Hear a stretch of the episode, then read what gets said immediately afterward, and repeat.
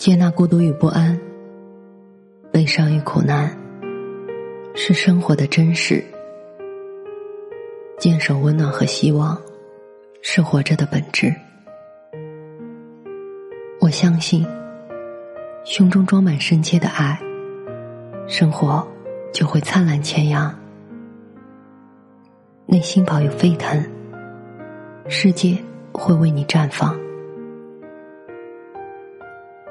我们都能在不期而遇的温暖中，满怀生生不息的期望。晚上好，我是 Mandy。今天的文章选自纪伯伦的《笑与泪》。太阳从那些秀丽的公园里收起了它最后一道霞光，月亮从天边升起，温柔的月光泼洒在公园里。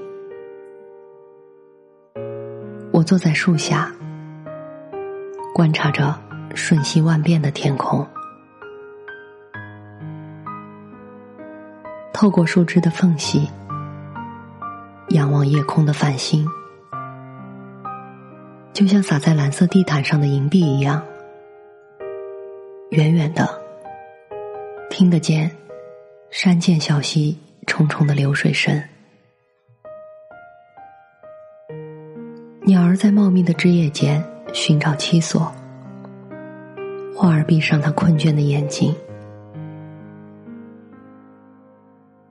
在万籁俱寂之中，我听见草地上有轻轻的脚步声。定睛一看，一个青年伴着一个姑娘朝我走来。他们在一棵葱郁的树下坐下来，我能看到他们，但他们却看不到我。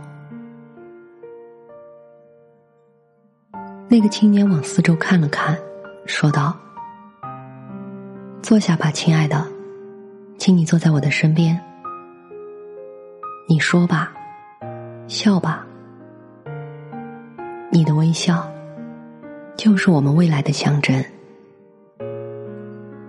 你高兴吧，整个时代都为我们欢呼。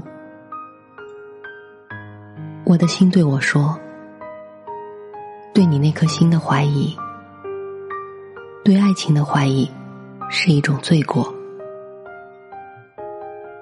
亲爱的。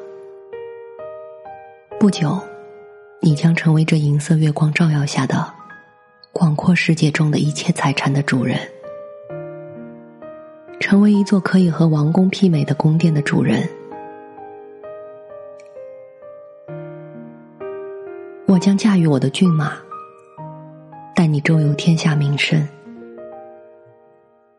我将驾驶我的汽车，陪你出入跳舞厅、娱乐场。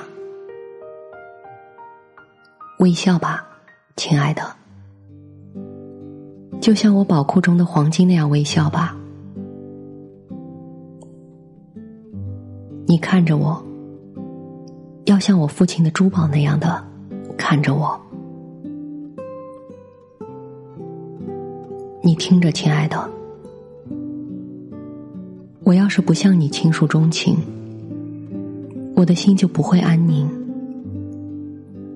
我们将欢度蜜年，我们要带上许多黄金，在瑞士的湖畔，在意大利游览胜地，在尼罗河宫旁，在黎巴嫩翠绿的杉树下，度过我们的蜜年。你将与那些贵公主、阔夫人相会，你的穿戴一定会引起他们的嫉妒。我要给你所有这一切，难道你还不满意吗？你笑得多么甜蜜啊！你微笑，就仿佛是我的命运在微笑。过了一会儿。我看到他俩悠然自得的走着，就像富人的脚践踏穷人的心那样，踩着地上的鲜花，他们从我的视野中消失了，而我却在思考着金钱在爱情中的地位。我想，金钱，人类邪恶的根源；爱情，幸福和光明的源泉。我一直在这些思想的舞台上徘徊。突然，我发现两个身影从我面前经过，坐在不远的草地上。这是一对从农田那边走过来的青年男女。农田那边有农民的茅舍，在一阵令人伤心的沉默之后。随着一声长叹，我听见从一个肺痨病人的嘴里说出了这样的话：“亲爱的，擦干你的眼泪。至高无上的爱情，已经打开了我们的眼界，使我们成了他的崇拜者。是他，给了我们忍耐和刚强。”擦干你的眼泪，你要忍耐。既然我们已经结成亲爱的伴侣，为了美好的爱情，我们得忍受贫穷的折磨、不幸的痛苦、离别的心酸。为了获得一笔在你面前拿得出手的钱财。以此度过今后的岁月，我必须与日月搏斗。亲爱的，上帝就是那至高无上的爱情的体现，他会像接受香烛那样接受我们的哀叹和眼泪，他会给我们适当的报酬。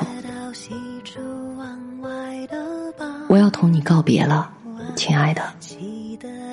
我不能等到月光消失。然后，我听见一个亲切而炽热的声音，打断了伤感的长吁短叹。那是一个温柔的少女的声音。这声音倾注所有蕴藏在他肺腑里的热烈的爱情。离别的痛苦和苦尽甘来的快慰。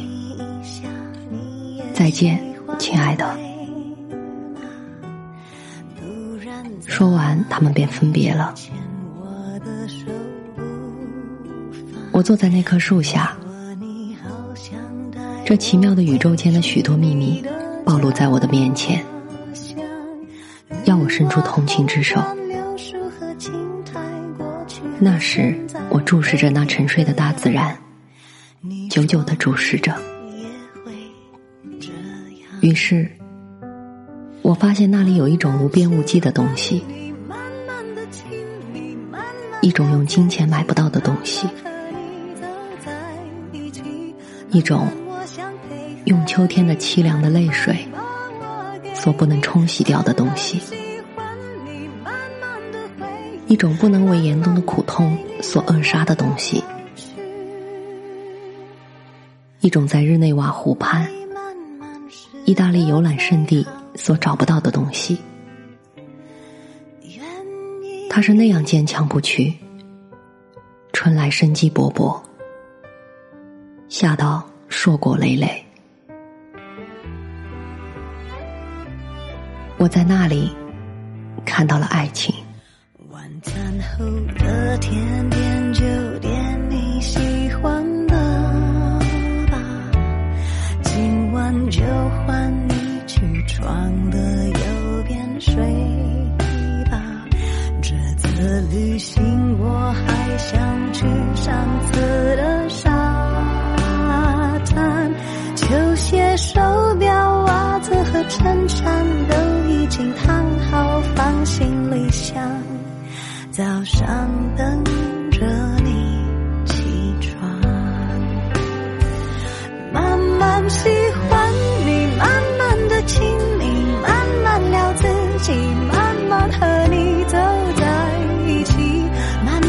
想配合你，慢慢把我给你，慢慢喜欢你，慢慢的回忆，慢慢。